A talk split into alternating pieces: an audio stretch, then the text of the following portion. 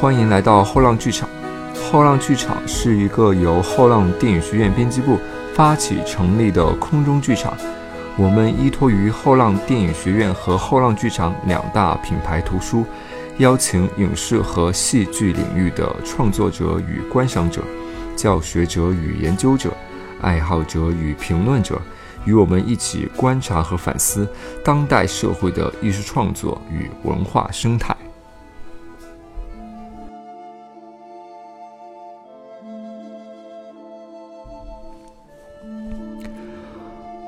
前一阵我在刷豆瓣的时候，呃，刷到一个话题，是你最喜欢哪位导演写的书？呃，当时我觉得这个话题还挺有意思，呃，因为这两年其实我也读过一些导演写的书，呃，有几本书在当时读来，呃，我是有立马就想打五星的这个冲动，嗯，比如就是帕索尼尼的《异端的影像》。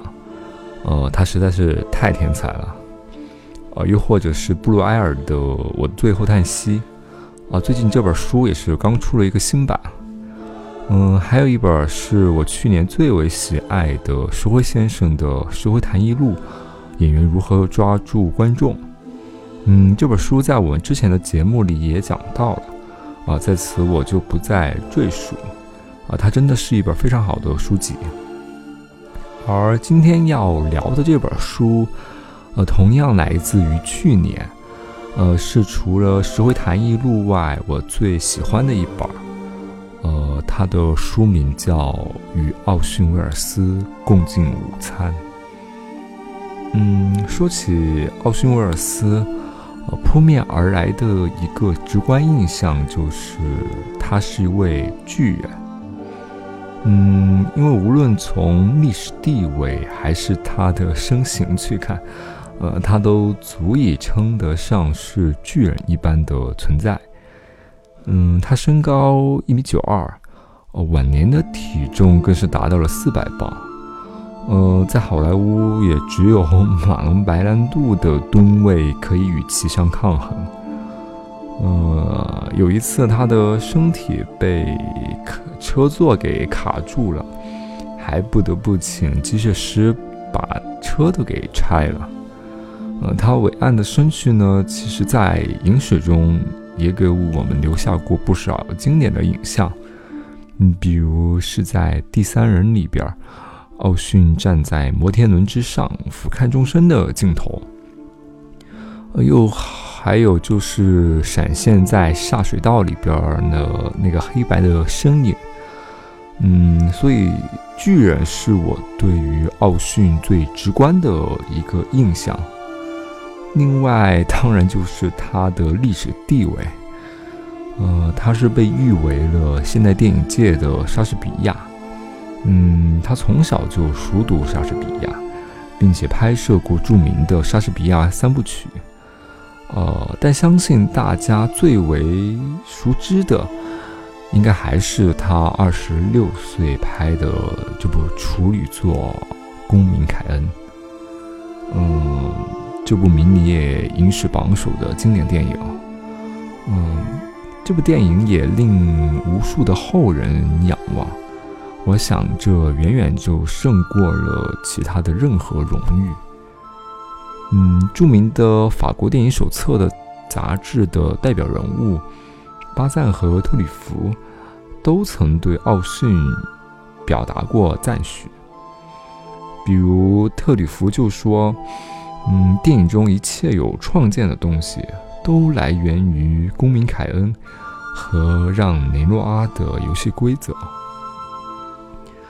哦，除了编剧、话剧、电影导演和演员这几重身份之外呢？奥逊他其实还是一个小说家、画家，呃，芭蕾舞美术师、魔术师，啊，电视明星啊，以及业余的拳击手。呃，他的一生就堪称一个传奇。呃，他与好莱坞斗争了三十多年。嗯，在政治上，他的表现也是极其的活跃啊。他积极帮助了罗斯福去竞选总统，并且去拥护罗斯福的新政政策，呃，是美国历史上一位罕见的具有重要文化意义的电影家。所以呢，迄今为止，我觉得所有从事严肃电影事业的演员和导演，恐怕都仍然是不敢正视这位空前绝后的巨人吧。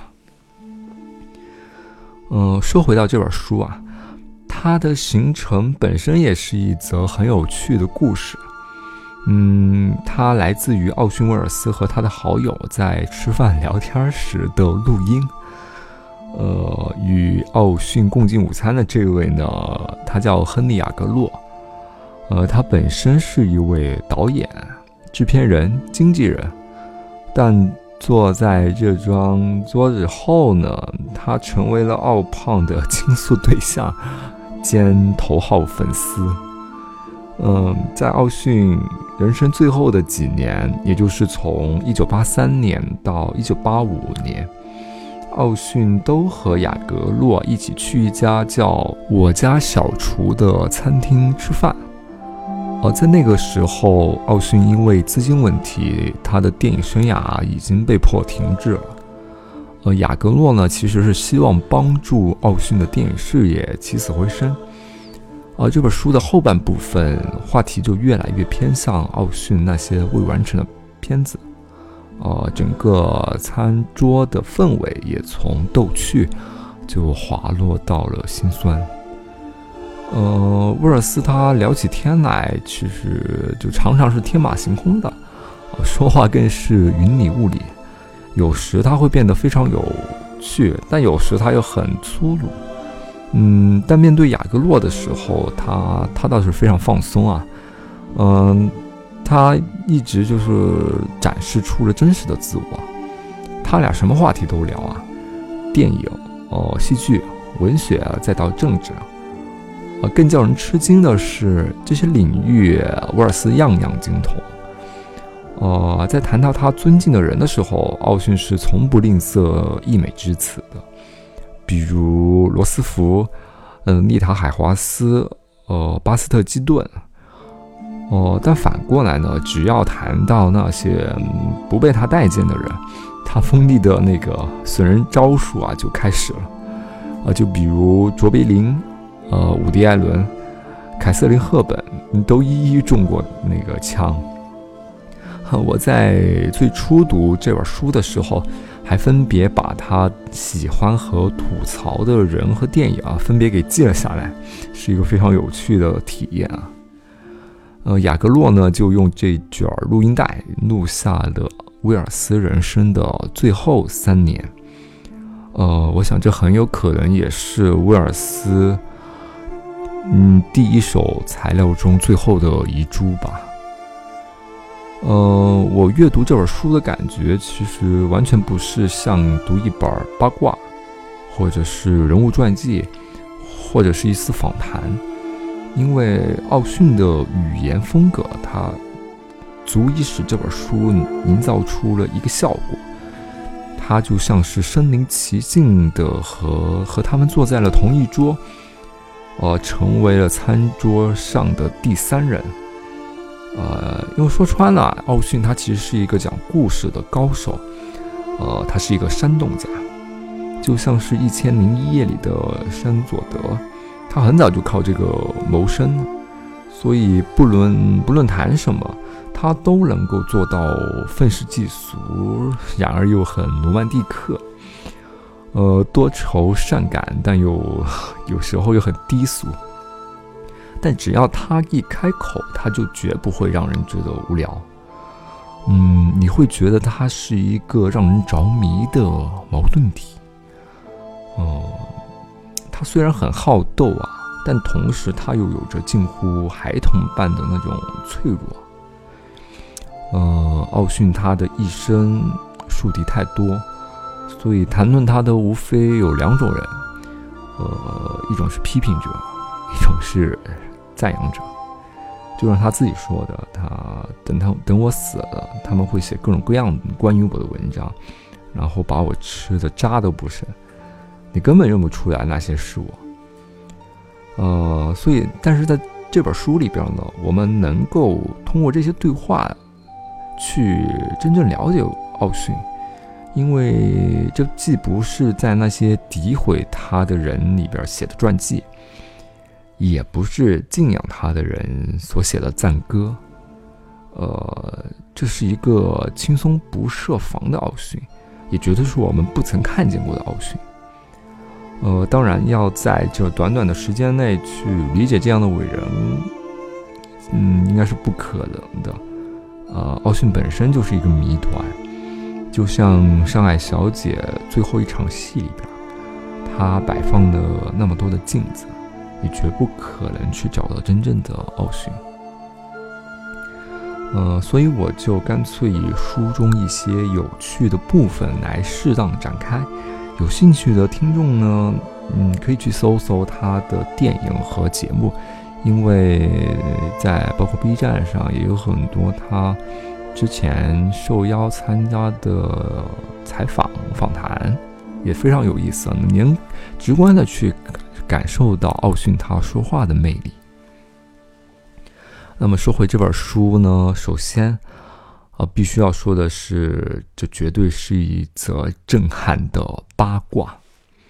啊，为什么要用“震撼”二字呢？因为这个八卦对准的可是好莱坞的黄金时代，那是一个无比辉煌的年代，也是一个被华丽上色过的虚幻世界。呃，在玛丽·毕克福之后，好莱坞其实确立了一个明星的地位。哦，所谓的明星，其实就和我们现在非比较相像，就是他不单单指电影里边的演员，啊，他而是通过媒体把这个人给打造成了一个极具商业价值的形象，嗯，戴上了一个人设的面具。毫不夸张地说，那个时候的明星拥有能够拯救制片厂的力量。呃，制片人塞缪尔·高卢温就曾说过：“呃，上帝创造了明星，嗯，制片人任务就是去找到他们。”呃，所以在如此这一个有地位的明星这个时代。奥逊就爆出了很多惊人的明星八卦，这个力度可是远比当代卓伟要强劲许多呀。呃，比如他说凯瑟琳·赫本走到哪儿就睡到哪儿。呃，凯瑟琳·赫本是谁呢？那可是美国百大女演员的第一位，好莱坞黄金时代的女王啊。呃，据奥逊说，就是他当时在拍《公民凯恩》的时候，嗯，当时正正在化妆，然后赫本就坐在旁边，他也在化妆，然后他就在那儿狂喷《三字经》，说他如何被霍华德·休斯赶。嗯，那年头，绝大多数人都不不会是这种谈吐，更何况是被誉为好莱坞女王的赫本呢？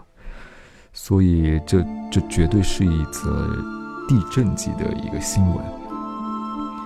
哪怕今天是可以随便随随便便上各大媒体的头条啊。嗯，还有就是包括格雷斯·凯利，呃，这位被挂上优雅，然后美的没有一丝邪恶的标签的女星，嗯，同样也被威尔斯爆料，就是到处睡。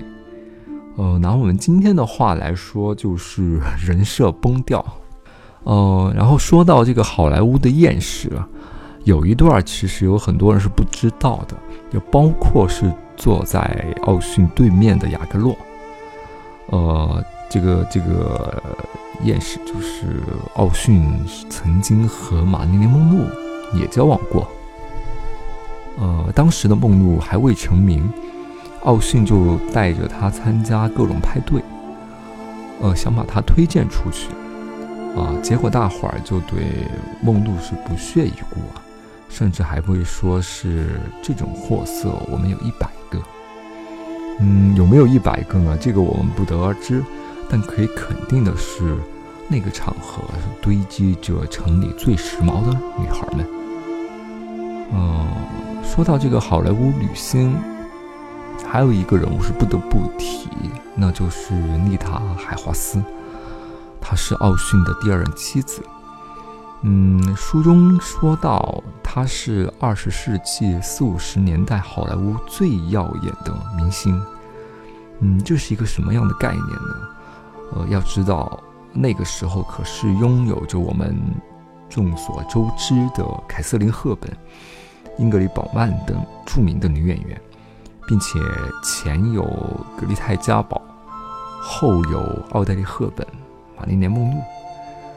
呃，所以在那个群星闪耀的时代，这样去说丽塔·海华斯，那地位可是非同一般。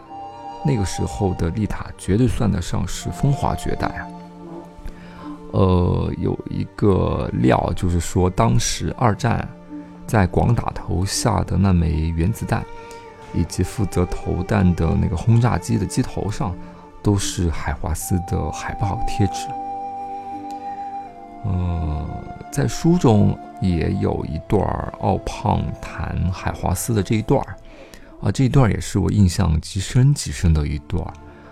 呃，大家都以为奥逊是一个风流浪人，但其实在这段故事中，奥逊展示了他极为柔软的一面。嗯，那是在拍摄《上海小姐》前期，呃，当时艾奥胖和海华斯其实已经分居了，呃，当时海华斯是哭着求奥逊让他演这部电影，呃，在这部电影里呢，奥逊把海华斯的角色写成了凶手，还让海华斯剪去了一头的红发。呃，外界都认为啊，他是出于报复，呃，但其实事实是并非如此的，呃，因为奥逊是从来都没有憎恨过海华斯，相反，他承认自己和海华斯的矛盾是因为自己是那个在外面胡搞的人。呃，如果要是如外界所言去对付海华斯的话，奥逊觉得那也实在是太狠毒了。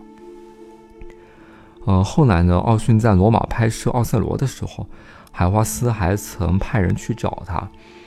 呃，那天晚上，海华斯穿上的是薄薄的衬衣，长发飘垂，房间里还摆满了鲜花，嗯，美极了。但当时奥逊其实已经和别人在一起了，所以一切都太迟了。而这一段也令海华斯是伤心欲绝了。呃，但尽管如此，海华斯还是一直在力挺威尔斯，并说《上海小姐》是他演过的最好的电影。嗯，除去这些好莱坞的八卦之外呢？奥逊他还谈了各行各业的大家，比如萨特、呃博尔赫斯、罗斯福、呃戴高乐、尼克松、里根，嗯，他简直就是一个文化领域的煽动者。呃，其实，在他很年轻的时候，他就已经做出了多项的惊人之举啊。可能对奥逊不熟的人会认为他是因《公民凯恩》而成名的。但其实，奥逊在踏入电影界之前就已经是全美知名的人物。呃，青少年时期的他就曾多次尝试将戏剧搬上荧幕。呃，他执导的《麦克白》、呃，法西斯主义的《凯撒》，以及引发争议的左派音乐剧《大厦降临》，都曾在曼哈顿产生过暴风骤雨般的轰动效果。呃，最著名的事件当属改编作家 H.G. 威尔斯的科幻小说《世界大战》。呃，当时威尔斯是做的一个广播，呃，电台，他当时是以一个非常紧张短促的语气是这样说的：他已经发现火星人入侵地球，然后正在新泽西登陆。总统已经宣布美国进入紧急状态。啊，然后这一段因为还配上了很多那种声效，然后然后使得被使得数百万的听众都信以为真了。那在美国多个地方城市造成了恐慌，哈，这一段儿也让威尔斯一夜之间就家喻户晓。呃，在政治上，他的笔头和功夫以及演说技巧也被罗斯福给加以利用。嗯，因为他和罗斯福其实是一个老相识了，啊，在书中也写到了他和罗斯福的往事。嗯，奥逊曾经有几次去白宫找过罗斯福。呃，和奥逊在一起的时候，罗斯福是毫无拘束的，他们经常就是熬夜聊天儿。呃，对罗斯福来说，和奥逊聊天简直就是一种调剂品，因为他不用费尽心思的去说服他拉他选票。罗斯福还曾经对奥逊说：“你和我是全美。”最棒的两个演员，这足以见得罗斯福对奥逊是多么的信任。有一次，嗯，罗斯福和奥逊聊天的时候，谈论了过去的一的种种错误，其中就说到了西班牙内战事件。呃，当时罗斯福坦言，嗯，就是对于这个事件，他美国持中立立场。其实是一个巨大的错误啊！这一段罗斯福也每次都会想到这件事儿，他也是很自责。嗯，而对于奥逊来说呢，他也是毫不吝惜赞美之之词。他说罗斯福时代是光辉灿烂的，尽管他也犯了一百多个错误，呃，但他从来不会自欺欺人。嗯，他总能够把国家拧在一起，啊，只有在那个时候，工人运动在美国才是真正成了一件了不起的事情啊。但另外几位美国总统呢，在奥逊那里就不受待见，啊，他谈尼克松，谈里根，谈奥森豪威尔，他都认为，嗯，不行，呃，不过相对之下，他觉得奥森豪威尔至少干活还是很卖力的。哦，说到这里，我再再聊一个题外话。就是我我在翻看资料的过程中看到过一篇文章，当时奥逊被人问到，就是他一生最想见的人是谁？他回答令我挺惊讶的，他说的是周恩来。呃，关于这一点我百思不得其解啊。如果有听众知道的话，也可以给我们多分享分享。呃，最后呢，我们啊。势必要回到电影这个层面，因为作为电影导演的奥逊·威尔斯才是我们最为熟知的人。嗯，直到目前也还有很多很多的文章去分析和评述他。呃，最知名的就比如巴赞、特里弗、让·古克多、啊，保林·凯尔、呃，达德利·安德鲁都写过他。呃，众所周知呢，奥逊他一生都在与好莱坞周旋，呃，因为影片控制权的问题。哦，在纪录片电影《魔术师》的结尾，奥逊就大喊：“一个字都不要剪！”啊，这基本能概括这三十多年他和好莱坞的一个争斗。呃，特里弗就说。奥逊花了那么多的时间，同权力无边的制片人打交道，呃，那些制片人请他抽雪茄，但却连一百英尺的胶片都舍不得给他。呃，关于奥逊的作品呢，几乎每一部都能在电影史上留下名字，比如公民凯恩的洋葱结构，以及他的景深镜头。又比如安倍逊大族，呃，这部被剪得来支离破碎的电影。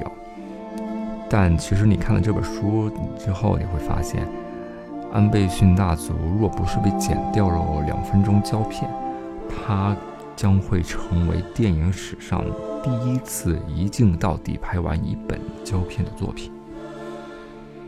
嗯。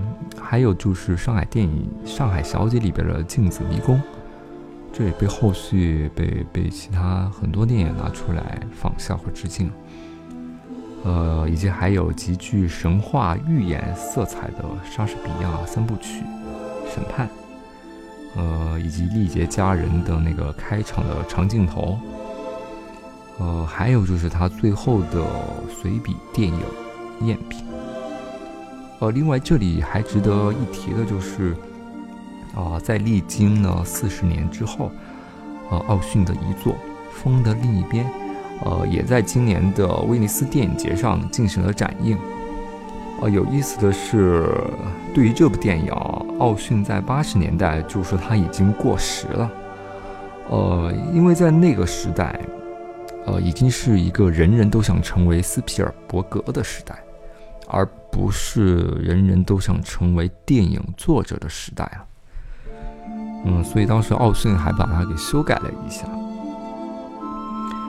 嗯，那么在书籍的最后，其实话题已经越来越偏向奥逊那些未完成的片子。呃，这也是雅各洛与他共进午餐的目的之一，就是去帮助奥逊的电影事业死而复生。啊，这一段读的我也是心心情很很复很微妙，因为就在你。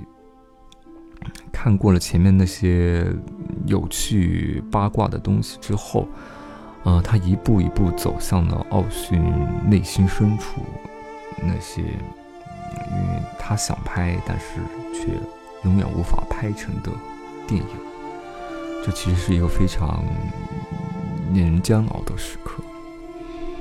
呃，特里弗他就说，奥逊的作品里边其实是有四分之一是带有遗嘱的。呃，其实通过他这这句话，在在翻看的时候，我也有所感受，就是我感觉奥逊还有很多很多话想说，但是随之而来的就是无穷无尽的等待。嗯，因为不管是在不管是哪一个拍摄计划，奥逊筹到钱的可能性都已经微乎其微了。呃，尾声部分有一个章节是叫“我现在特别缺钱”。嗯，奥逊他其实已然意识到了自己的事业前景可能将十分的暗淡。他说自己的事业如今只剩下了回忆，呃，像某种纪念碑一样坐在那里。所谓名利呢，不过昙花一现，起起落落，犹若潮汐。呃，在最后一次我家小厨共进午餐的五天之后，奥逊去世了。那个自嘲、内心忧郁的怪人死去了。嗯，最后陪伴他的，却只是腿上的一台打字机。嗯，有一个巧合是在奥逊去世后的一个月，我家小厨也关门了。当然，这与奥逊的死无关，因为关门本来就是原先就决定好的。呃，但不管怎么说，这个展现奥逊最后一笑的地方，确确实实是和他一起消失了。嗯，到最后收尾呢，其实是十分难受的，就像是你陪着奥逊谈笑风生，啊，到他人生最后的日子。这恐怕也是我们最接近理解奥逊·威尔斯的时刻吧。嗯，奥逊在荧幕上的最后身影是来自于雅各洛的电影《谁来爱我》。呃，他最后台词是：“我想作为本次节目的收尾，呃，应该是再合适不过了。”他在里边说：“，你从出生到活着，再到死亡。”全都是孤单一人，只有凭借着爱和友谊，你才能够创造出一个假象，仿佛你并非全然孤单一人。呃，说完，荧幕中的奥逊就转过身去了。呃，他点燃一支雪茄，呃，抽了一口烟，开始笑起来。